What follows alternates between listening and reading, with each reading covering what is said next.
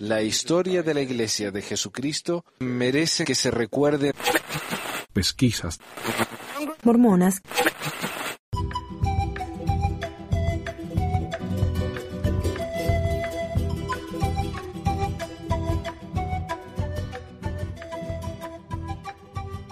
Hola a todos, bienvenidos a otro episodio de Pesquisas Mormonas, el primero del 2017. Eh, hoy tengo para ustedes una extensión de un video que hice con un tour del City Creek, que es el centro comercial de la iglesia. Eh, y cuando hablo del City Creek me voy a referir a, a eso como, el, como un mall. Ese es el nombre completo, City Creek Mall. Y mall se escribe M-A-L-L y significa shopping center, que en Argentina se dice shopping center, el shopping. En Chile creo que se decía mall cuando estuve ahí. Parece que así le decían. Y en otros países se llama centro comercial, galería comercial, ese tipo de cosas. Eh, en el video yo mostré lo, que es el, el mall en sí, porque es lujosísimo. O sea, este es un mall que costó 1.500 millones de dólares. Esa es la cifra que la iglesia reconoce o que todo el mundo reconoce. Yo dije en el video entre 1.500 y 3, en realidad es entre 1.500 y 5. 5 mil millones fue lo que se gastó en embellecer el centro de Salt Lake City. Que, en realidad más que el centro es las manzanas alrededor de la iglesia, eso es todo. Eh, y esos 5 mil millones incluye un teatro hermoso nuevo, una renovación de varios edificios de la ciudad, eh, el Museo de Arte y un Harmon, que es un, supermercado también lujosísimo. Pero esos inversiones no la hizo la iglesia, la iglesia simplemente invirtió en el mall, que son 1.500 millones de dólares. Ahora yo quiero que piensen un poco. 1.500 millones de dólares. Hay que, hay que entender qué significa eso. Yo tengo una casa bastante humilde acá. Es una casa que para mi esposa, yo y mi hijo es, es grande. Pero en comparación con nuestro vecino, tenemos una casa chica. Mi casa, con el garaje, y con un patio bastante grande, más grande de lo que quisiera porque me cuesta cortar el pasto en el verano y, apalar la nieve en el invierno, pero nuestra casa, eh, no les voy a decir exactamente cuánto costó, pero bueno, eh, una casa como la mía, acá en los Estados Unidos, en mi barrio, cuesta entre 100 mil y 200 mil dólares. Y es una casa humilde. Una casa grande, las McMansion que le dicen acá, que son las mansiones que son todas iguales, construidas con materiales baratos, pero la casa que le gusta a los ricos, ¿no? Porque para ellos es barato. Son unos 300 mil dólares, 300 y 400 mil dólares. O sea, si la iglesia decidiera, por alguna razón extraña, comprarle casa a todas las personas que no tienen un hogar, como la mía, supongamos que se compra acá en mi barrio y compra todas las casas en mi barrio, por 200 mil dólares, la iglesia podría comprar 7.500 hogares. 7.500 hogares. Esos son más hogares de lo que hay acá en mi barrio. O sea, la iglesia se podría comprar tres o cuatro barrios enteros con esa plata. Y eso lo digo nada más que como para darle una idea de la cantidad de dinero del que estamos hablando. Con ese dinero la iglesia podría comprar 1.500 mansiones en grandes, de un millón de dólares. Podría comprar unas 500 mansiones en California, en la playa, en San Diego, con esa plata. 500. O sea, estamos hablando de una cantidad de dinero que es difícil entender para uno, que no, nunca ha visto algo ni siquiera cercano a eso. Es una barbaridad. Y ese tipo de dinero es el que la iglesia tenía a mano para invertir en esto.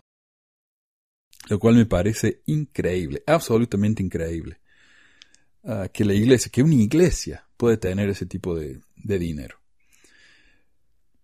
Pero para seguir adelante, a ver, ¿qué más? Eh, yo creo que ese mall tiene unos 100 tiendas, eh, tiene dos pisos y muchas de las tiendas son lujosas. Tiene un eh, Tiffany's, que es una tienda muy tradicional acá de los Estados Unidos, incluso hay una película que se llama Breakfast at Tiffany's o Desayuno en Tiffany's, que es un clásico. Está una tienda de Rolex, que puede uno comprar ahí un relojito de 5 mil dólares. Y en el Tiffany también uno puede comprar joyería, diamantes, miles y miles de dólares. Hay una tienda que se llama Porsche Designs o Porsche Designs que vende eh, carteras de 5 o 10 mil dólares.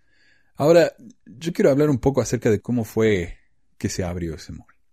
Al frente de la iglesia, del, de la iglesia de la manzana del templo, había un mall antes, que se llamaba el CZMI o ZCMI. Y ese mall, que era muy tradicional en Utah, aparentemente no estaba haciendo lo suficiente, el suficiente dinero. A pesar de que yo siempre que iba estaba lleno. Pero no estaba ganando lo suficiente, entonces decidieron tirarlo y construir lo que es ahora el City Creek. Y yo fui al CZMI. Yo, yo me mudé acá a Utah hace unos 15 años y yo estuve en el CZMI y me acuerdo cuando en vez del CCMI había una vereda de madera, todo alrededor de lo que era el CCMI, con un techito de madera para cuando llovía, unos pilarcitos de madera y una reja enorme de madera, una cerca, alrededor que uno no podía ver, ¿no? Lo que estaban haciendo. Y esa vereda de madera era todo alrededor del CCMI. Yo creo que eso lo hicieron por protección también, no sé si eh, en el proceso de construcción se cayó una piedra o algo, uno estaba protegido por el techito, techito ese de madera y también por la lluvia, ¿no? Y la nieve, que acá nieva mucho. Y eso estuvo por años, por años. Yo nunca supe lo que estaban haciendo ahí, hasta que un día la veredita desapareció, el techito desapareció, las pilares, la cerca desapareció, y en su lugar estaba este monumental, lujosísimo mall que a, mí me confundió, digo, ¿dónde estoy? ¿No? ¿Qué pasó? yo no soy muy bueno para las direcciones geográficas, así que eso me, me, voló la cabeza, digo, ¿dónde estoy? Estoy confundido, no sé qué pasa. Y era el mall nuevo. Lo primero que abrieron en el mall fue la librería de la iglesia, el Desert Book, justo al frente del templo. Y al frente del Desert Book, al otro lado de la vereda, está el Blue Lemon, que es un restaurante de comida orgánica, ¿no? Una de esas cosas que le gusta a los gringos, que vende café y té. Entonces fueron los dos primeros negocios que se abrió en el mall y de a poco fueron abriendo todo y ahora ya, por supuesto, ya hace años que está abierto. Y, y acá lo que hay que entender es que todos los malls tienen lo que se llama, en inglés se dice tienda ancla. ¿no? que es la, la tienda más importante del mall. Todas las demás tiendas pueden cerrar, cambiar, eh, pero la tienda ancla se supone que va a estar ahí por lo menos durante muchos años y cuando esa tienda ancla se vaya va a hacer falta otra tienda ancla. Algunas de esas tiendas anclas son como el Macy's, eh, M-A-C-Y-S, que es la tienda vieja, una tienda, eh, tipo de tienda que se llama acá tienda de departamentos, que venden muchas ropas, eh, joyería, de maquillajes, ese tipo de cosas. Me parece que ese era el Tiffany's original, ¿no?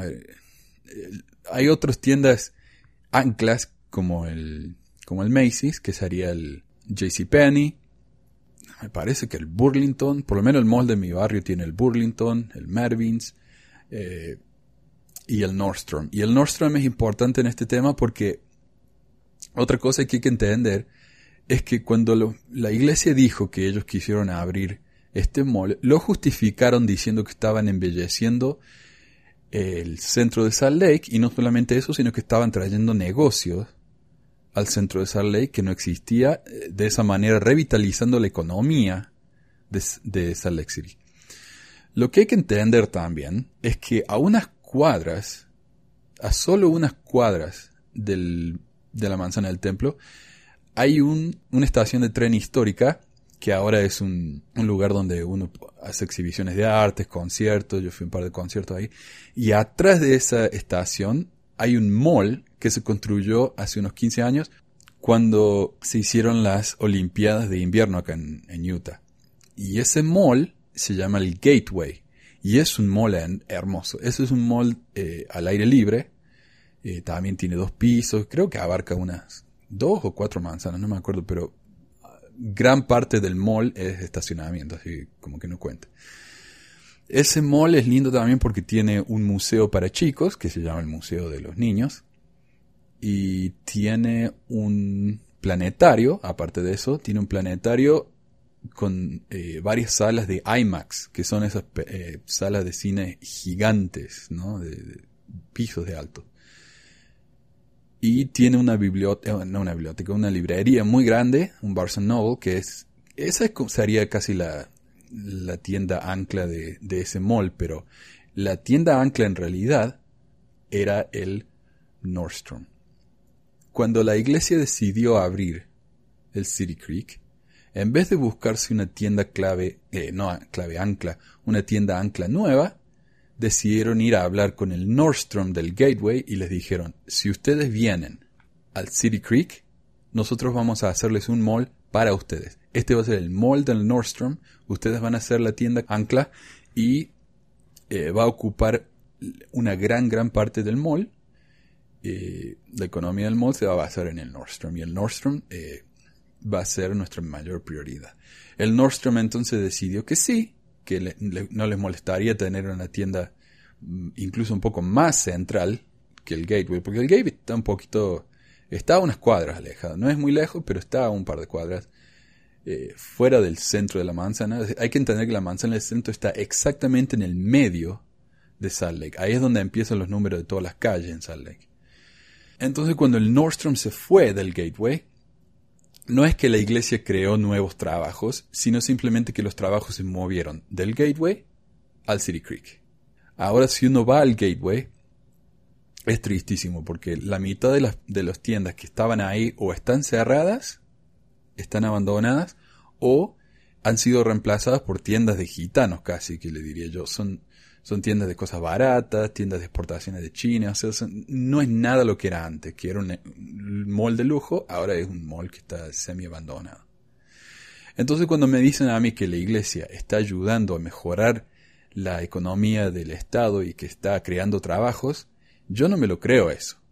Porque ha arruinado un mall hermoso. Ellos lo que podrían haber hecho en vez de arruinar a este mall es crear otro mall que no compite con el otro tan directamente, al sacarle las tiendas, porque también le sacó el Apple Store, ¿no? La tienda de Apple, le sacó otra tienda muy, muy fina que se llama Anthropology y tantas otras, ¿no? Que eran la base de la economía del Gateway y ahora ya no está. Ahora se han movido todos al City Creek. Entonces, si me dicen a mí que el mall este crea trabajos, no, simplemente los ha reorganizado, los ha movido de un lado a otro. Eso es todo. Ah, no está ayudando a la economía en el sentido de que crea más trabajo y más ventas, porque el gateway lo ha destrozado. En esta parte quiero hacer una aclaración. Esto me pasa a mí por hablar de memoria. En el 2003, eh, la iglesia tenía otro mall que se llamaba el, Crossroads, que está justo al frente eh, o atrás del CCMI. Y de hecho, lo que era antes el Crossroads y el CCMI, ahora los han combinado esos dos en lo que es el City Creek. ¿Ok? Eh, lo que pasó en realidad no fue que el Nordstrom era la tienda ancla del Gateway, sino que iba a ser la tienda ancla del Gateway. El Nordstrom estaba en el Crossroads antes y cuando el Crossroads estaba por cerrar, eh, el Gateway y, Nordstrom, los dos, querían que el Nordstrom se moviera, se mudara al Gateway. Pero la iglesia se opuso. Y de eso sí tengo artículos que, que, hablan acerca de este problema. La iglesia misma se opuso a que el Nordstrom se fuera al Gateway. La iglesia le prometió al Nordstrom de que si se iba al City Creek, que si esperaba unos años hasta que la construcción estuviera terminada en vez de irse al Gateway, el Nordstrom iba a estar en el City Creek libre de renta. Eso es un trato increíble para un negocio de este tipo. Imagínense, como les digo, el, Nordstrom ocupa tal vez un cuarto de una manzana entera y no pagan ningún tipo de, renta, de alquiler. Increíble. Eso es lo que la iglesia hizo para evitar que el Nordstrom se fuera a Gateway. En vez de conseguirse otra tienda ancla, no, le arruinaron la vida a los pobres de, de Gateway que iban a crear esos trabajos al tener al Nordstrom, pero la iglesia evitó que esos trabajos fueran creados por años, porque ellos querían al Nordstrom y hoy mi amigo Horacio me hizo acordar que de hecho sí hay un Macy's en el City Creek. Entonces City Creek no solamente tiene una tienda ancla, tiene dos. Tiene el Nordstrom y el Macy's. Y otra cosa que hicieron fue cuando llevaron al, Apple Store, la, tienda de Apple, cuando la sacaron de, del Gateway y la llevaron al City Creek, lo hicieron con el gancho de que eh, el Apple Store iba a tener 7 años de renta gratuita. Esa fue otra forma en que canibalizaron ¿no? al, gateway. Entonces, de nuevo, eh, la iglesia no creó ningún trabajo nuevo, simplemente sacó trabajos de otros lugares. Y no solamente eso, hay otro mall que está también cerca, que ha sido construido en un lugar donde arreglaban trenes, eh, también hace como 100 años. Es un edificio, ese sí no es un edificio viejo, pero histórico, pero que lo han dejado muy, muy bonito. Y ese, ese mall se llama Trolley Square. Eh, trolley, Trolley Square. O la manzana del trolley, no sé. Eh, y la tienda ancla de ese mall, en realidad no tiene mucho una tienda ancla, porque son muchas tiendas chiquitas locales. Eh, pero ahora finalmente han conseguido una tienda ancla que sería un supermercado que se llama el Whole Foods, que venden comidas supuestamente sanas y también orgánicas y todo eso. Y ahí van todos los viejos hippies ricos, ¿no? Y, y, y es también muy, muy grande, un supermercado de dos pisos, muy lujoso, con plaza de comida y todo ese mall también se vio afectado por la apertura de City Creek. Entonces, supongamos que en, Utah, en esa época, entre el Gateway y el, y el Trolley Square, hacían, qué sé yo, 500 millones de dólares al año. Cuando abrió el City Creek, en su primer año, el City Creek creo que hizo 300 millones de, de, dólares en ventas de todos los negocios. No es lo que ganó la iglesia, sino lo que ganaron los negocios. La iglesia simplemente gana eh, de los alquileres, que también me imagino que no es poco, pero no veo cómo van a recuperar los 1.500 millones de dólares en menos de, qué sé yo, 50, 100 años. Pero bueno, ellos dicen que sí lo van a recuperar. La iglesia empieza a hacer 500, 300 millones de dólares. No es que los otros malls todavía están haciendo 500 millones de dólares. No, ahora los 500 millones de dólares en venta, en vez de repartirse en dos malls, se reparten en tres.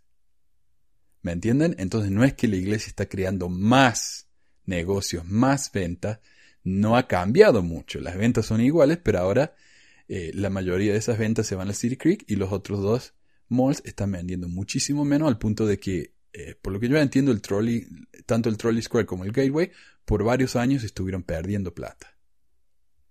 Imagínense si esos malls se cierran. El área en la que está el, Trolley Square no, no hay problema porque es cerca de la universidad, este, es un área linda, la Universidad de Utah, pero la donde está el Gateway es un área que ellos revitalizaron. Si el Gateway se cierra, eso va a volver a ser un área muy fea. Hay áreas muy feas de Salt Lake City. Y esa área donde construyeron el Gateway, hicieron el área más linda, ¿no? Si el mall se cierra, va a volver, se va a venir abajo de nuevo. Entonces cuando la iglesia dice que ellos están revitalizando la ciudad, no, ellos están revitalizando la manzana del templo. Pero tres o cuatro cuadras más allá están haciendo que la situación sea peor. E, entonces por eso yo no me trago la excusa de que eh, está bien que una iglesia haya invertido en el mall porque después de todo es, es algo bueno, que están mejorando la ciudad. No, no, eso yo no me lo trago. No están mejorando la ciudad, están mejorando la manzana del templo, se están mejorando ellos mismos. Punto. Esa es mi introducción entonces al mall, a lo que significa, de qué se trata. Yo también he criticado mucho al mall por su venta de alcohol, eh, té y café. Y, yo lo veo desde este punto de vista. A mí, para mí la iglesia no es una iglesia ya. Yo la veo como un negocio, como una empresa, como cualquier otra. Y entonces me olvido a veces de que esto en realidad es una iglesia. ¿Y qué es una iglesia? Una iglesia eh, supuestamente es un lugar donde uno va a edificarse, a vivir más una vida eh, decente, porque obviamente si uno no tiene iglesia es una basura de persona. Pero eso es lo que nos dicen, ¿no? Que la iglesia nos ayuda a ser mejores personas, bla, bla, bla. Bueno, ¿qué tiene que ver eso con construir un mall? La, base de las iglesias cristianas es Jesucristo. ¿Se imaginan a Jesucristo eh, con saco y corbata atendiendo una reunión de Wall Street, eh, accionando bonos y vendiendo cosas en, al frente del templo, comprándose un mall lujoso y haciendo que, que los doce apóstoles vayan y, atiendan las tiendas. Y, tal vez me digan que exagere, pero los doce apóstoles de la iglesia son miembros de muchísimos cuerpos directivos de empresas privadas. Así es como se gana la plata. Muchos piensan que los 12 se dedican exclusivamente 24 horas al día, 7 días a la semana a los asuntos de la iglesia. No, ellos son partes de directivas de empresas privadas, muchas de esas relacionadas con la iglesia, ¿no? Como el Desert Book, incluso el, el obispo presidente de la iglesia era el, el que era el obispo presidente de la iglesia, era también director de los trenes y de los, eh, de los autobuses acá de Utah, que es la UTA, Utah, eh, Unión de Transporte, de, qué sé yo, Utah Transportation Association, no sé, algo así. Pero, eh, entonces, eh, es lo mismo, es lo mismo que si Jesucristo hubiera hecho eso. ¿Tiene sentido eso para ustedes? Para mí no. Pero bueno, supo, supóngase que la iglesia quiere hacer plata después de todo, ¿no? Porque, ¿por qué no? Dicen que es para ayuda, pero uno nunca se va a enterar porque la iglesia, según Oaks, la iglesia dona 40 millones de dólares al año. La iglesia gana en diezmos solos 7 mil millones de dólares. ¿Por qué si ganan 7 mil millones de dólares solo están donando 40 millones? Y no es que están donando 40 millones en efectivo, no. Eh, una gran parte de eso, yo creo que leí dos tercios de eso, y yo les voy a compartir algunos de estos datos que les estoy dando, los voy a compartir, están ahí como siempre, los datos del, que ofrezco acá están en el, en el, uh, en el website, pesmore.com. Y además muchas de las cosas que estoy diciendo son opiniones mías y eso no sé, no necesito fuente para tener una opinión. Pero creo que dos tercios eh, de la ayuda que dona la iglesia no es dinero, sino que es trabajo de los miembros. Entonces, por ejemplo, si mi barrio dice, hey, vamos a arreglar, eh, vamos a barrer el, el, centro. Vamos a barrer el centro y vamos a plantar florcita. Eso a la iglesia no le cuesta nada. Es trabajo gratis. Pero ellos dicen, ok, tenemos 100 personas trabajando por 4 horas, el sueldo mínimo es 7,50, multiplicamos 7,50 por 4 por 100, eh, son 28 dólares por 100, son 2.800 dólares. Ahí está, la iglesia donó 3.000 dólares. Eh, no, la iglesia no donó nada, pero ellos lo cuentan, porque ellos cuentan la hora, de, las horas de trabajo de las 100 personas por 4 horas, y eso lo incluyen ellos en sus 40 millones. Entonces digamos que en realidad la iglesia en vez de 40 millones dona como muchísimo 20 millones al año. Eso no es nada, eso es 0.3 de lo que gana la iglesia. Entonces con el 99.8% de lo que gana, hace otras cosas. ¿Cómo qué? Como construir malls. Claro, si la iglesia gana 7 mil millones de dólares al año, ¿qué le cuesta hacer un mall de 1.500 millones de dólares? No es nada. Para ellos no es nada. Aunque no me acuerdo por qué estaba hablando de eso. Pero bueno. uh, pero bueno, yo... yo eh, ah, porque yo veo a la iglesia como un negocio. Pero bueno, eh, y a veces me olvido que es una iglesia. Pero es una iglesia. Entonces la iglesia fue y construyó un mall. Eh, y yo no podría hacer un mall de lo que quiera. Ellos, por ejemplo, dicen, bueno, vamos a hacer un mall y como somos una iglesia solamente vamos a ofrecer las cosas que están de acuerdo con nuestra fe. Entonces no vamos a permitir que se venda café ni té. Si un McDonald's quiere abrir acá en el, en el City Creek, que abra, pero mm, que no venda café y té. Y ellos no se pueden quejar. O sea, la iglesia tiene el derecho, es un negocio privado. Ellos tienen el derecho de decidir quién va a abrir las puertas en su eh, mall o no. ¿Verdad? Eh, entonces, ellos le pueden decir al, al, McDonald's, ustedes abran, pero no vendan café. Y si van a abrir eh, y vender café, entonces nosotros le alquilamos el lugar a alguien más. No hay ningún problema. Pero la iglesia no. La iglesia fue y le alquiló a, McDonald's y McDonald's fue y vendió café y té y está todo bien. No solamente eso, sino que en una de las ironías más grandes, me parece a mí, uno del, el restaurante más grande en realidad, el restaurante más grande de City Creek es el Cheesecake Factory. Ahora, a los mormones les encanta el Cheesecake Factory. Eh, son los más fans. Uno se va al City Creek y todos los restaurantes están más o menos llenos, pero el Cheesecake Factory tiene una fila que, va afuera y uno quiere reservar una, una, mesa y a veces hay una espera de una hora y media.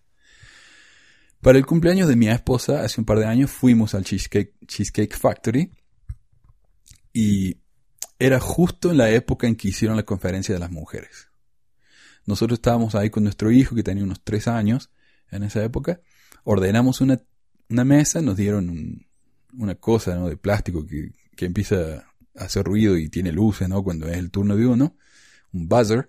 Y bueno, y esperamos ahí. Mi esposa se fue de compra, yo esperé con mi hijo ahí porque hacía frío, ¿no? En septiembre ya se empieza a poner frío acá.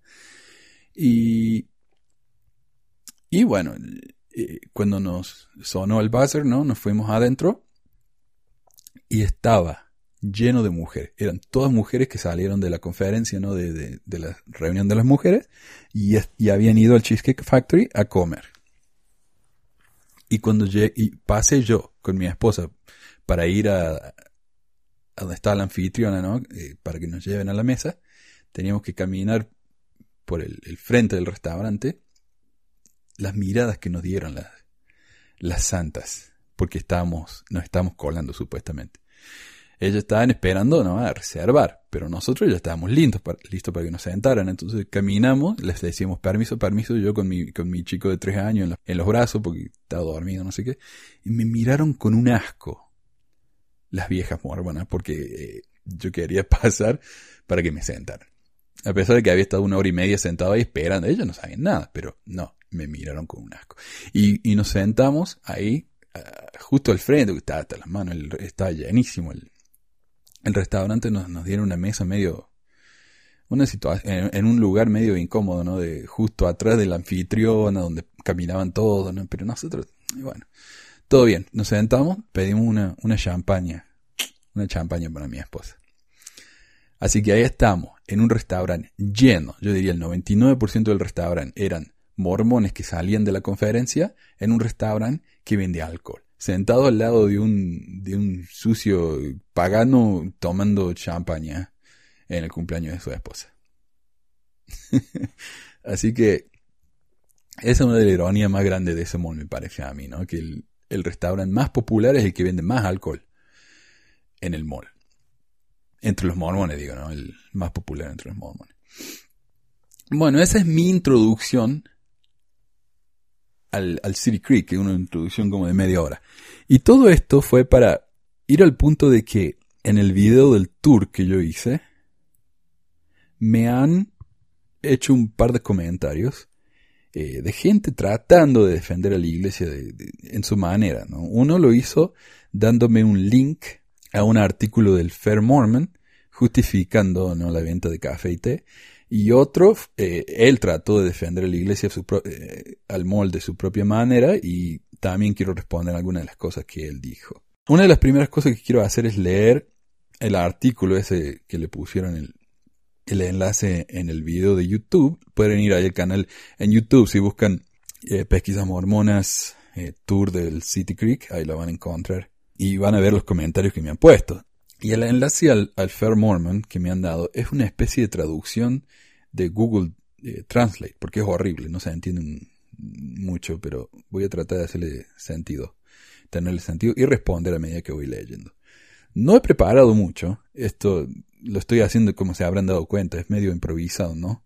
Pero realmente quería grabar esto y en vez de escribir un ensayo bien pulido, quiero, quiero simplemente decir lo que, lo que sé y lo que pienso de esto, que he leído mucho eh, sobre el tema y tengo algunas opiniones y algunas ideas. Y el primer comentario entonces que me dejaron es de Fair Mormon, que para mí, cuando los mormones en vez de responderme con sus opiniones me dan un enlace a Fair Mormon, me parece bastante estúpido. Es como cuando, cuando una persona, eh, por ejemplo, si yo critico a los cigarrillos porque dan cáncer, ya dicen, no, el cigarrillo no da cáncer. Miren, acá hay un artículo eh, un estudio publicado por, el, por Lucky Strikes que prueba que, que los cigarrillos no dan cáncer. O por Marlboro, ¿no? Hay que probar. Bueno, obvio que Lucky Strike y Marlboro van a publicar estudios diciendo que los cigarrillos no causan cáncer porque ellos quieren vender cigarrillos. Entonces, si a mí me dan un enlace a Fair Mormon diciendo, no, la iglesia eh, no hizo nada malo, bueno, obvio que Fair Mormon va a decir que la iglesia no hizo nada malo. Porque Fair Mormon, el interés de ellos es hacer quedar bien a la iglesia. Obvio, obvio.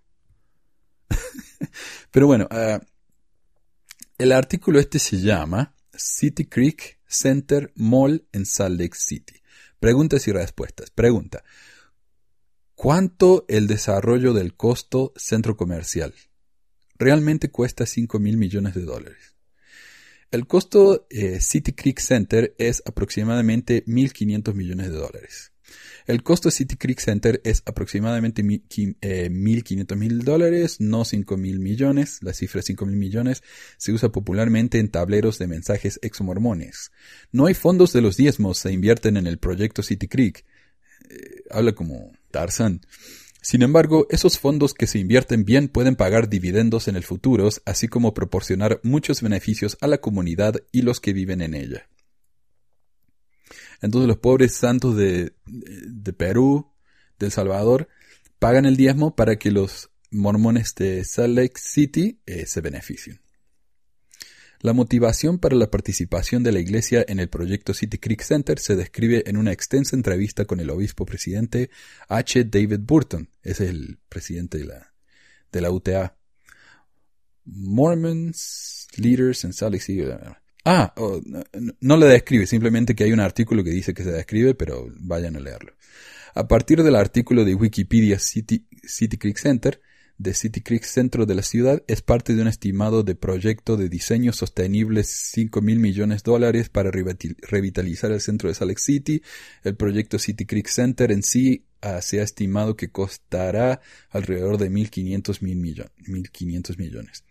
El 5 mil millones cifra en dólares se refiere al costo del proyecto completo Salt City Centro de Reurbanización, denominado Centro Rising.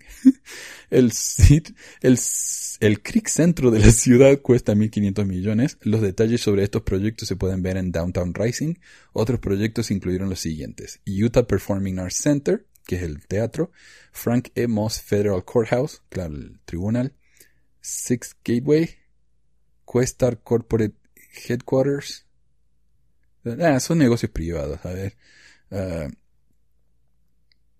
ok. Pregunta, ¿de qué manera la iglesia decidir dónde gastar el dinero? ¿No deberían utilizar el dinero en el lugar de alimentar a los pobres y ayudar a los necesitados? Buena pregunta. La iglesia gestiona una extensa labor humanitaria. Algunos han insistido en que los fondos estarían mejor si se dirige a las obras de caridad, como alimentar a los pobres. La Iglesia tiene un extenso, eh, esfuerzo, esfuerzo humanitario. Los críticos de este punto suelen pasar por alto el hecho de que los fondos de la Iglesia están mejor no gestionados por mm, sentado en una cuenta bancaria, pero a través de la inversión prudente.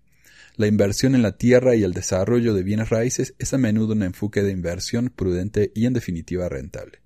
Bueno, lo que ellos están diciendo es que si la iglesia invierte en el mall, el mall va a ganar mucho más dinero que si la plata está en el banco. Ah, yo no estoy seguro de eso. Porque este mall, ¿cuánto, cuánto dinero puede ganar un mall que costó tanto? Y eh, por más que ellos, bueno, que digan, bueno, vamos a hacer un mall lindo, vamos a revitalizar la ciudad. Realmente hacía falta un techo eh, que se abre y se cierra, que, que seguramente costó gran parte de los 1.500 millones de dólares. ¿Para qué? Un puente lujosísimo que seguro costó millones y millones de dólares. ¿Para qué? ¿Para qué gastar 1.500 millones de dólares cuando 500 millones de dólares todos podrían haber sido suficientes y, y rentable? Más rentable, pueden recuperar el dinero más pronto y empezar a ganar. Pero supongamos que, bueno, el mall como está, supongamos que va a empezar a ganar dinero en 10 años.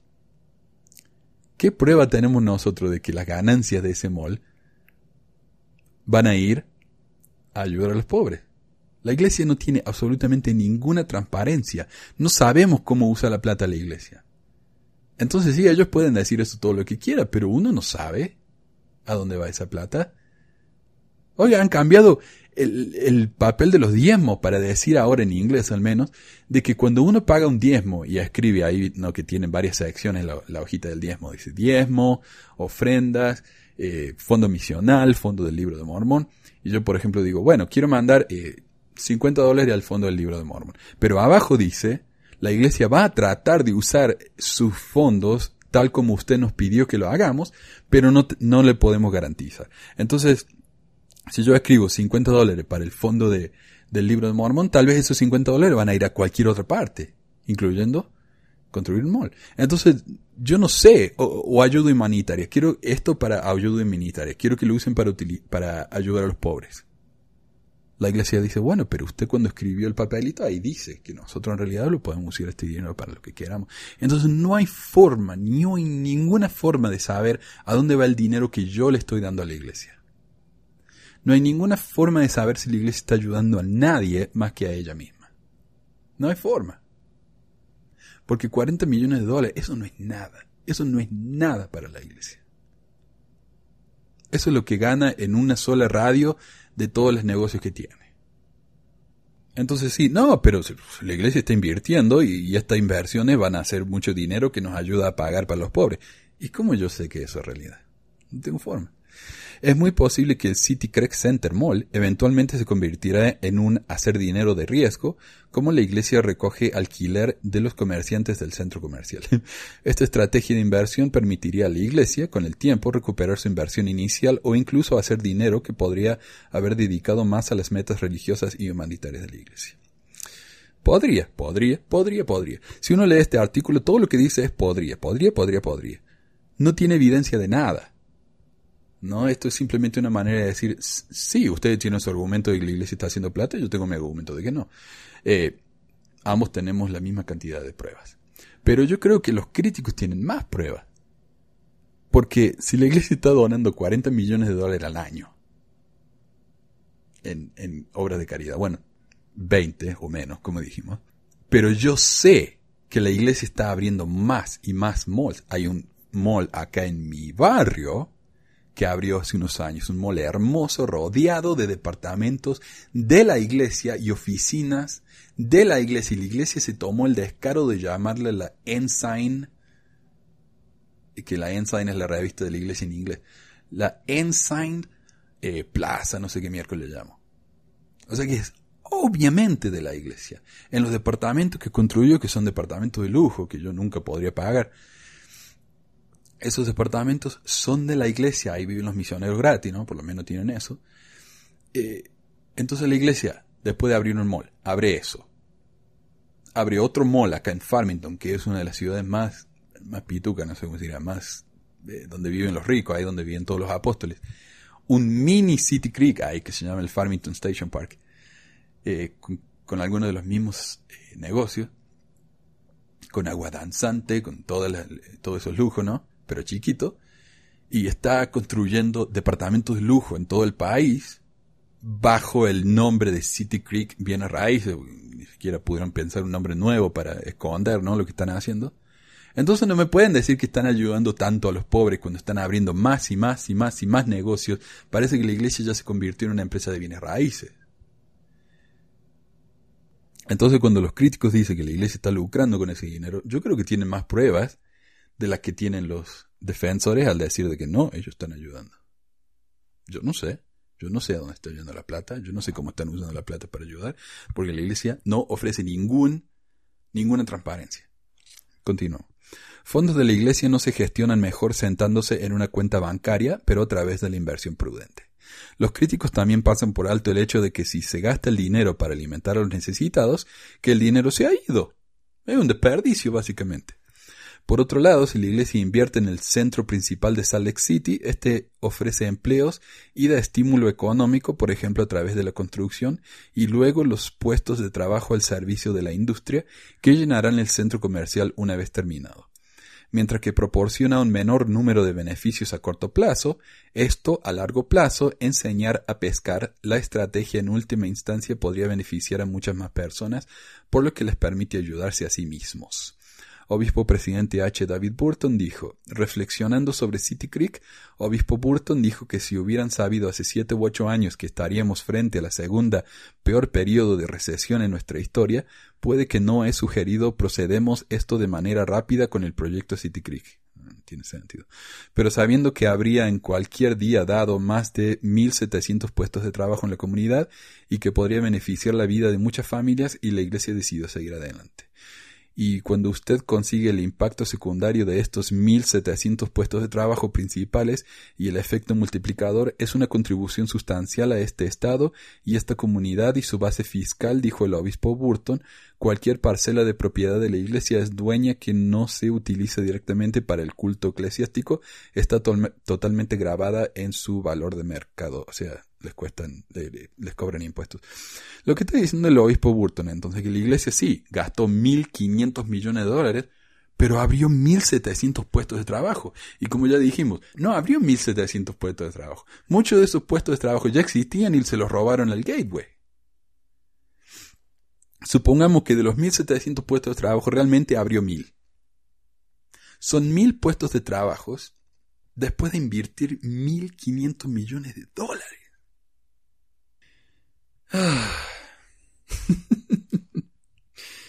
Eh, eso es una inversión de un millón y medio de dólares para crear un puesto de trabajo. Y no es un puesto de trabajo genial que va a resolver la vida de una persona. Es un puesto de trabajo que incluye al chico que hace las papas fritas en el McDonald's. Es el que incluye a la cajera del Blue Lemon. Gente que gana sueldo mínimo, sueldo de 8, 10 dólares a la hora, que acá en Utah es un sueldo de pobreza. No me pueden decir que ellos están creando puestos de trabajo, que están ayudando la vida de la gente, cuando después a ese mismo puesto de trabajo se lo ofrecen a un chico que, que, va al secundario porque paga demasiado para una persona para mantener su familia. Eso no es crear trabajo. Si la iglesia a esa plata lo hubiera eh, usado eh, para ayudar a la gente a crear sus propias empresas, ahí sí me pueden decir que están creando puestos de trabajo. Dice, ok, acá te doy 5 mil dólares para que abras tu, empresa de limpieza o, tu pizzería o lo que fuera. Ahí la gente eh, están realmente enseñando a pescar. Pero darme un trabajo haciendo papa frita en el McDonald's no me están ayudando a, a aprender a pescar. Me están pagando chau chau y palito por un trabajo de porquería con el que no voy a llegar a ningún lado. No es una carrera. Si quieren ayudarme a pescar, ayúdenme a pagar por la universidad. Y no en un préstamo como hacen con el fondo de perpetuo. Sino ayúdenme en serio. Si yo soy un chico pobre que creció en, en un barrio pobre, con padres pobres, y nadie fue a la universidad en mi familia, si ustedes me ayudan a ir a la universidad, me pagan la universidad, no solamente un préstamo, me pagan la universidad, me están cambiando la vida. Y, no como en el fondo de, que dijimos, el fondo perpetuo, que solamente paga algunas carreras, pero no todas. Páguenme una carrera en serio. Si yo quiero ser médico y ustedes me pagan la carrera porque mis padres no me pueden ayudar a pagar, entonces en vez de tener que trabajar como loco para poder pagar de regreso el, el, el préstamo, ayúdenme a pagar la universidad para poder dedicarme exclusivamente a la universidad. ¿Saben lo que van a lograr? Van a crear a un miembro más productivo de la sociedad, un miembro bien enfocado en lo que sabe, que no va a tener que andar preocupado toda su vida en pagar un préstamo a una iglesia. Ahí sí les, yo, yo les voy a creer que están haciendo algo para mejorar la comunidad. Inversión de fondos y esfuerzos de servicio no son mutuamente excluyentes. Además, la inversión inmobiliaria no se opone a la Iglesia de continuar sus esfuerzos de servicio. Con otro dinero, eh, esto no es un either or question. Claro, están diciendo, eh, el hecho de que nosotros estamos haciendo mall no quiere decir que no estemos ayudando. Se pueden hacer las dos cosas, lo cual es verdad. Cuando uno gana 7 mil millones de dólares en diezmos solos, obvio que puede hacer las dos cosas. Si Salt Lake puede evitar el destino de tantas otras ciudades del interior, un lapso en el abandono, la pobreza y la delincuencia, esto igualmente beneficiar a todos los habitantes de la ciudad. La Iglesia parece estar tomando una visión más amplia de preservar el núcleo de la ciudad para el futuro. Un observador ha enseñado los beneficios económicos sociales ya. Natalie Kuchnor, el vicepresidente ejecutivo de la Cámara de Salt Lake, de Comercio, ¿no? Señala que el desarrollo incluirá 524 unidades residenciales y ya está bombeando la vida en el centro. En los últimos dos años, más de una docena de nuevos restaurantes han abierto dentro de un radio de dos cuadras de la urbanización. Preguntas. ¿Son normas mormonas requeridos por el centro comercial? El desarrollo pareja no está afiliada a la iglesia, por lo que algunos lugares será eh, domingos abiertos y servir alcohol. Algunos se han preguntado si se requerirá el centro comercial a que se adhiera a las normas de LDS, por ejemplo, no hay venta de alcohol, no hay aberturas domingo. El desarrollo de la ciudad de Creek, que incluye otros establecimientos y viviendas, además del centro comercial, es una empresa conjunta entre un desarrollador de bienes raíces de propiedad de la Iglesia mormona y otro desarrollador que no está afiliado con la Iglesia. parece que, parece, miren el lenguaje que usan, parece que el alcohol se sirve en algunos lugares y algunos lugares estará abierto los domingos, pero que esto solo se permitirá en los lugares que son propiedades de la promotora pareja, no en los lugares que son propiedades de la compañía de desarrollo de Jesús. Ok, esto es cómo se hizo el mall. La iglesia puso la plata, una empresa privada lo construyó. Entonces sí, hay un, una asociación entre estas dos empresas, eh, más que nada para hacer que la iglesia mm, no, no, quede como la inversora principal. Dicen, no, hay, somos dos empresas que estamos hablando. Digámosle, supongamos que la iglesia de la iglesia, eh, la compañía de la iglesia que ayudó a construir esto se llame eh, compañía Pepe. Y que la compañía que no es de la iglesia se llame compañía Pancho. Entonces Pepe y Pancho abrieron el mall. Pepe es mormón, Pancho no. Pancho pone su conocimiento eh, de malls en el país, su experiencia construyendo malls. Pepe pone la plata. Ahora, al hacer esto, ellos dicen, ah, Pepe va a ser responsable por, algún, por la mitad del mall, Pancho va a ser responsable por la mitad. No hay ninguna evidencia de que esto sea verdad. Por lo que nosotros sabemos, Pepe y Pancho trabajan en todos los locales del mall por igual y se reparten la plata. Bueno, en realidad Pancho lo contrató Pepe, o sea, Pancho ya, se le pagó, él ya terminó su trabajo, ahora Pepe se hace cargo del mall. No hay ninguna evidencia de lo contrario. Pero según este artículo, no, Pepe y Pancho tienen mitad y mitad. Pepe, que es mormón, solamente le alquila a los negocios que no venden té y café y que no abren los domingos. Pancho le alquila a quien quiera. De nuevo, este artículo dice, parece que. No solamente eso, hay una referencia, si uno hace clic ahí a la cita, dice, eh, Will alcohol be served on Sunday, bla, bla, bla. Es un artículo del abc4.com. Si uno hace clic en ese artículo, el artículo no existe no existe. Entonces, esto de que Pepe y Pancho son dos entidades diferentes trabajando independientemente, y uno es mormón y hace las cosas bien, y otro es mormón, no es mormón y hace las cosas que quiere, no hay ninguna evidencia de eso. Ninguna. Esto es simplemente una invención. Pero al poner parece, el autor de este artículo puede decir, bueno, pero yo no dije que era así, yo dije que parece que es así entonces ellos pueden negar, ¿no? La afirmación esta. Así que la iglesia permite que negocios vendan alcohol, café y tabaco y que abren los eh, café y té y que abran los domingos? Sí. Sí lo hace. No hay ninguna prueba ni evidencia de lo contrario. Ahora yo estaba hablando con alguien que me dice, bueno, pero si la iglesia dice que no se puede vender alcohol o té o café, eh, a una compañía, esa compañía puede quejarse de que la iglesia está siendo eh, discriminadora. ¿Y qué? Obviamente está siendo discriminadora. Pero todos los negocios son discriminadores.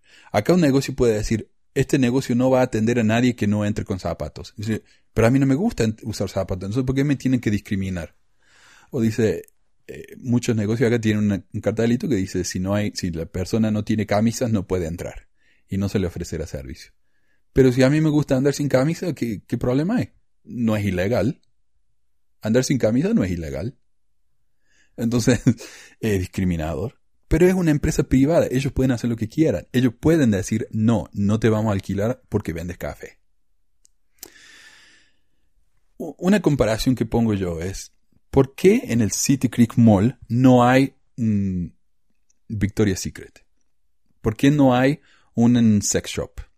Digamos, un sex shop de muy buena calidad, eh, muy lujoso, pero un sex shop.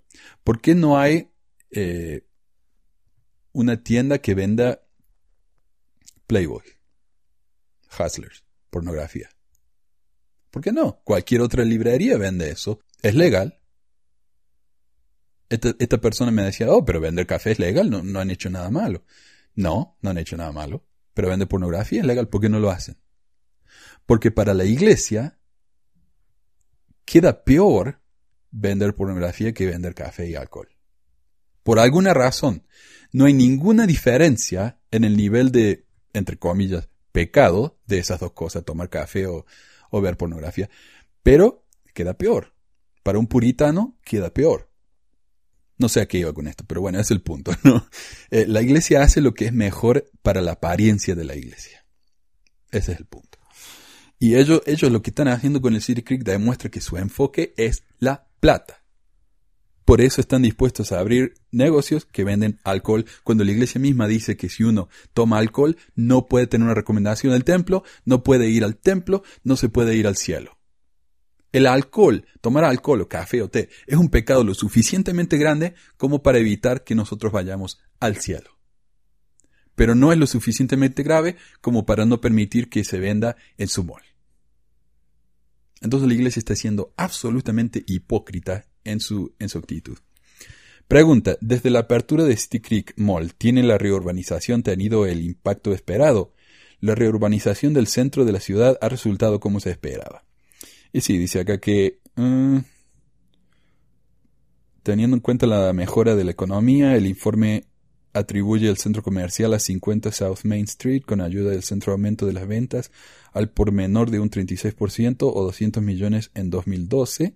El centro comercial es la cosa más importante para pasar a Salt Lake City en 50 años. Sí, la ciudad, el centro vendió 200 millones más en el City Creek. Pero lo que no dice es que el Gateway y el Trolley Square vendieron menos.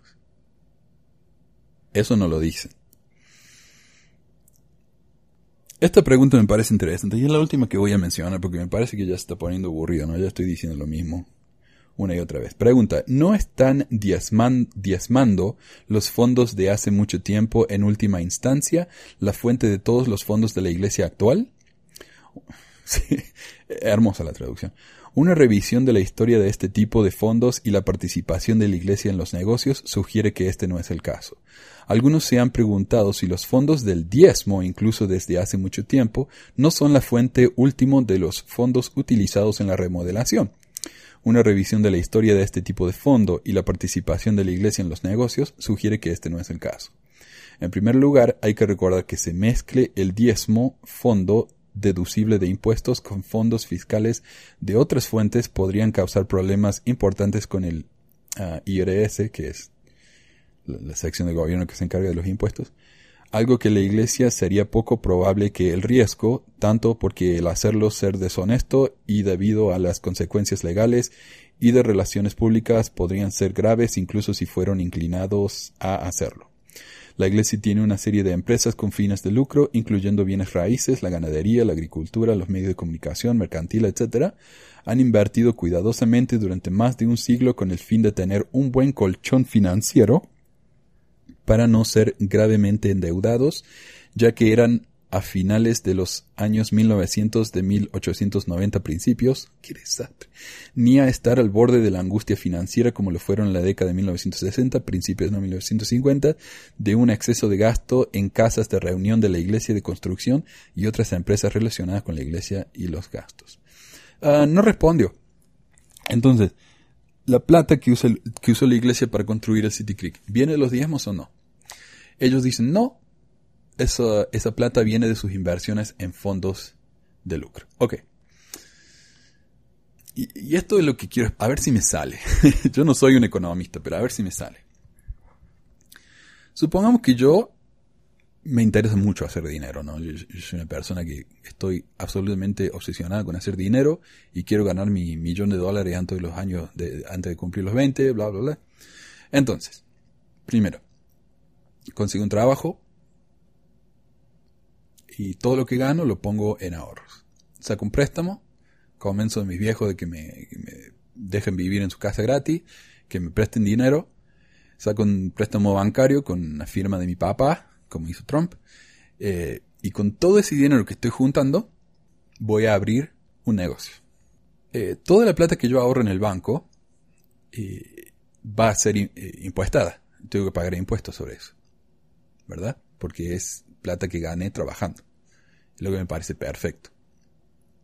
Porque me gustan las calles, me gustan las escuelas, me gusta que haya esas cosas en mi ciudad, entonces yo no tengo ningún problema pagando impuestos. Ah, yo abro mi negocio y mi negocio me va bien, con eso abro más negocios, bla, bla. Pero yo siempre pago mis impuestos. La iglesia, por el otro lado, digamos, a mí me regalan plata de diezmos por ser una iglesia. Por ser una iglesia, cuando yo pongo esa plata en el banco, no me cobran impuestos, porque soy una iglesia. No me cobran impuestos sobre la ganancia que hago con, el, con la plata de los diezmos. Mi dinero crece más rápido. Ahora, la iglesia dice, nosotros no usamos la plata de los diezmos para construir estos negocios. Usamos eh, el exceso de, de las ganancias en el banco. Entonces, si yo pongo mil dólares en el banco y en cinco años esos mil dólares se convierten en mil quinientos, esos quinientos dólares yo los puedo usar para lo que quiera. La iglesia dice, ven, esos quinientos dólares no son la plata del diezmo. Son ganancias que hicimos sobre la plata del diezmo, entonces por supuesto la podemos invertir como queramos. Está bien, está bien, hagan lo que quieran, que me importa. Eh, mi problema es que al no pagar impuestos, la iglesia no está contribuyendo con la comunidad, la iglesia no está contribuyendo con las policías, con las calles, con las escuelas, con los bomberos, pero ¿saben qué? Si la iglesia se quema, ¿quién los va a ayudar? Los bomberos. Si alguien se mete y roba en la iglesia, ¿quién los va a ayudar? La policía. Entonces ellos se benefician con todo lo que tenemos el resto, pero sin aportar. Como la iglesia no aporta, todos los demás en la comunidad tenemos que aportar un poquito más. Entonces yo con mi dinero estoy ayudando a que la iglesia gane más plata en el banco y que con sus ganancias abra negocios. Ese es mi problema principal. Si la iglesia se basara 100% en su dinero y ayudara lo mismo que el resto de la comunidad a mejorar la comunidad en serio, no a construir negocios que los beneficie a ellos, sino a crear eh, ayuda a la comunidad en serio, yo no tengo ningún problema si ellos no se beneficiaran con mi dinero, siendo que yo no soy parte de, la iglesia, yo no tengo problema. Pero no es así como funciona, lamentablemente no es así como funciona. Volviendo al ejemplo, sacan 500 dólares de ganancias, a esos 500 dólares los invierten en una cuenta con fines de lucro. Pero pensemos de dónde vinieron esos 500 dólares iniciales. Esos 500 dólares iniciales vinieron de diezmos. Ahora esos 500 dólares fueron creciendo, ellos invirtieron eso en negocios, en terrenos, en, edificios con fines de lucro, en, lo que fuera, ¿no? Y esos 500 dólares hoy en día son trillones de dólares. No sé si trillones, pero al menos billones y billones de dólares, miles y miles de millones de dólares que tiene la iglesia. Entonces sí, ellos tienen su cuenta bancaria que no paga impuestos, en la que se dedican solamente a las cosas de la iglesia, y su cuenta bancaria en la que sí pagan impuestos, en la que se dedican a negocios. Pero la iglesia hace tanto, tanto, tanto dinero que, realmente no hace ninguna diferencia si pagan impuestos o no. Pero ellos van a hacer todo lo posible para no.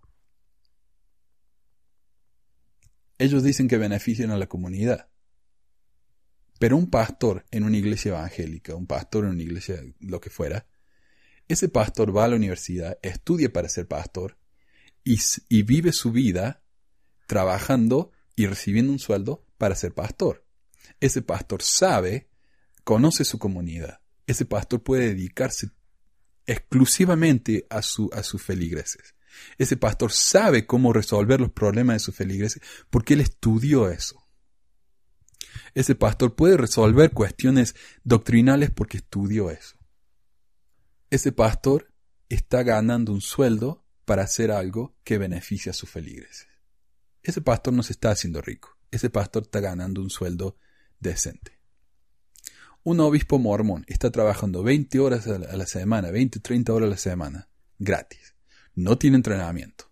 No tiene todo el tiempo para dedicarse a sus feligreses. No sabe cómo resolver los problemas emocionales o, o mentales o lo que fuera de sus feligreses. Cuando, cuando alguien va a un obispo mormón y dice, obispo, me siento tan mal, siento que me voy a suicidar, ¿qué dice el obispo mormón? Ora, hermana, lea las escrituras. Si ese, ese obispo tuviera algún tipo de entrenamiento en trabajo social o en algo, sabría que tiene que mandarlo al médico inmediatamente. Pero no pasa eso, porque los obispos mormones no son entrenados. La iglesia, con la inmensa cantidad de dinero que hace, podría fácilmente ofrecerle un sueldo a ese obispo para que pueda dedicarse a eso. Pero no, ellos, con el orgullo de que, oh, no somos un clero pagado, deberían serlo, porque se están abusando de manera increíble de sus, de sus miembros. Se están aprovechando de sus miembros. No están mejorando la vida de nadie, se les están haciendo más difícil todavía. Entonces, honestamente yo creo que si la iglesia quisiera ayudar, realmente ayudar, ellos le pagarían un sueldo al, obispo, porque tienen miles y miles y millones de dólares en los bancos sentados ahí haciendo nada. Que prefieren construir malls y departamentos de lujo en todos lados en vez de ayudar a sus miembros a tener una mejor vida, eh, no solamente económica, sino mental. Porque imagínense la presión que es ser obispo el trabajo que uno tiene que poner, abandonar la familia prácticamente y dedicarse a la iglesia en los pocos de la libre que uno tiene. Y yo sé que parece que esto lo que estoy diciendo no tiene ninguna relación con el City Creek, pero sí que la tiene. Sí que la tiene. La iglesia ha demostrado que tiene una fortuna increíble. Son mucho más ricos que Donald Trump, eso estoy seguro. Y en vez de ayudar a sus, a sus miembros, de verdad, prefiere invertir plata. Otro ejemplo que les voy a dar. La iglesia acá en Utah tenía canerías, que le dicen. Canerías, que es eh, la iglesia tiene muchos campos donde crecen trigo, eh, avena, lo que fuera. Eh, tienen granjas, ¿no? En Brasil, Argentina, donde crían vacas y, tienen sus, sus curtiembres, sus carnicerías, ¿no? Sus, mataderos. Ok. muchas de las personas que trabajan en esos lugares son pagados, pero muchos son, entre comillas, misioneros. La iglesia podría, está en, la posición de ofrecer trabajos a la gente, pero no lo hace. Prefiere llamar misioneros para que vayan y trabajen en la curtiembre. Eh, a, ese, a, esas cosas, ¿no? A esa carne, a esos cueros, a, ese trigo, a esas verduras, lo que fuera, los llevan a los centros de canerías donde los ponen en, latas. Eh, can en inglés es lata, ¿no? Eh, perdón, yo sé que hay una palabra para esto en español y no la sé en este momento, así que les pido disculpas. En esos lugares donde envasan, envasadora sería, perdón, una envasadora. En esa envasadora donde ponen las verduras, las frutas, lo que fuera, ¿no? Podrían contratar gente para hacerlo, ¿verdad? Y estarían creando trabajo, estarían creando verdadera eh, una verdadera mejora en la comunidad.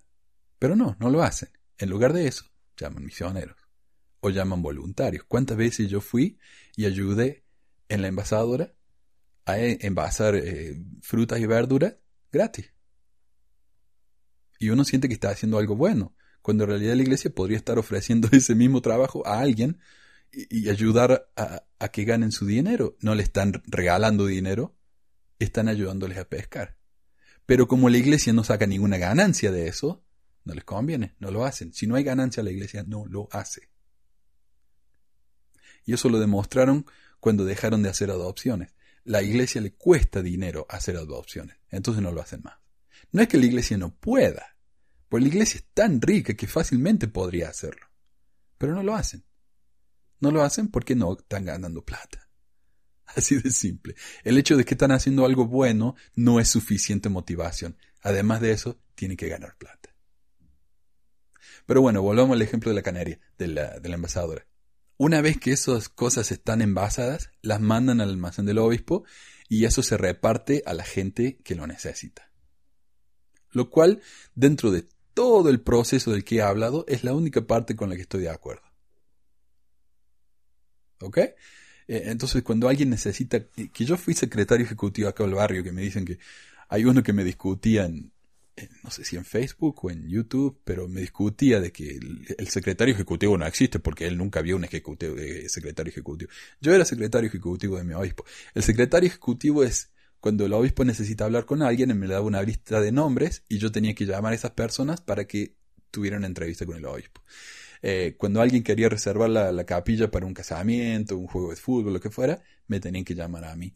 Y yo era también el que llamaba a las personas para que hicieran la oración en la sacramental.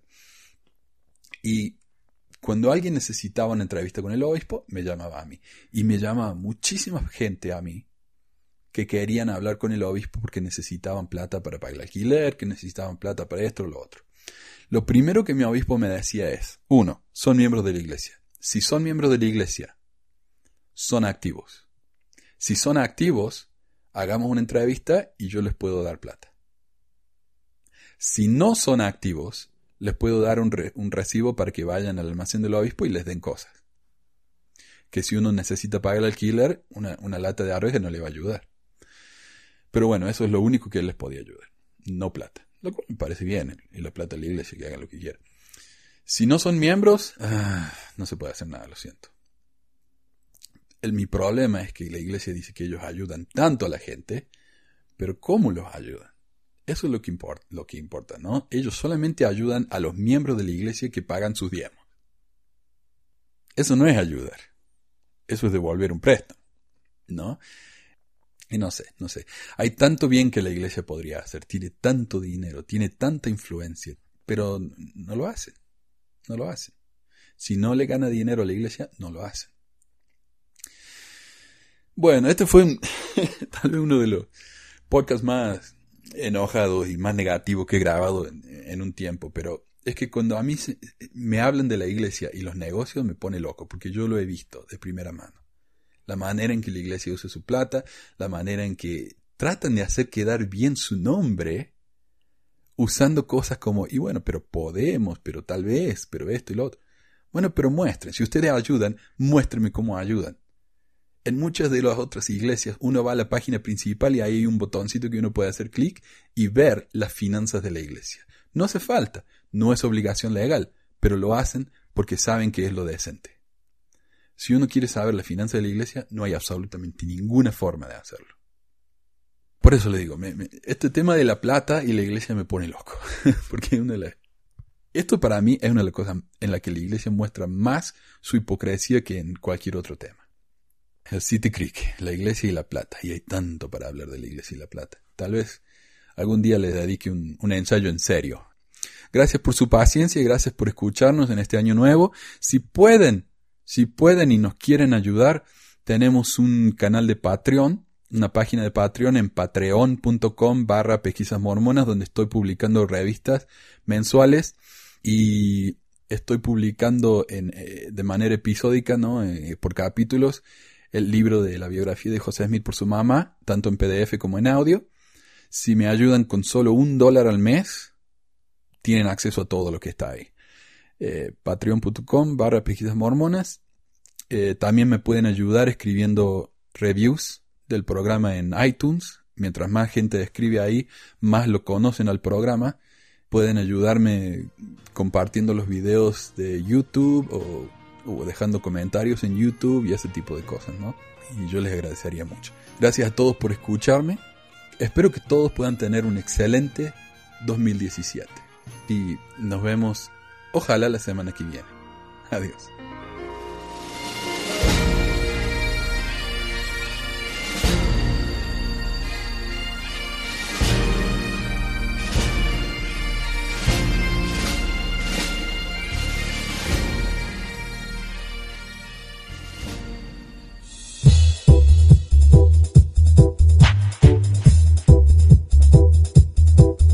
Gracias por escuchar este episodio de Pesquisas Mormonas. No se olvide de visitar nuestro website en pesquisasmormonas.com o pesmor.com y nuestro blog en pesquisasmormonas.org o pesmor.org. También tenemos un grupo en Facebook donde la discusión siempre es animada y si tiene alguna pregunta, comentario, queja o hate mail pueden enviarlo a manuel Gracias de nuevo por escuchar y hasta la próxima.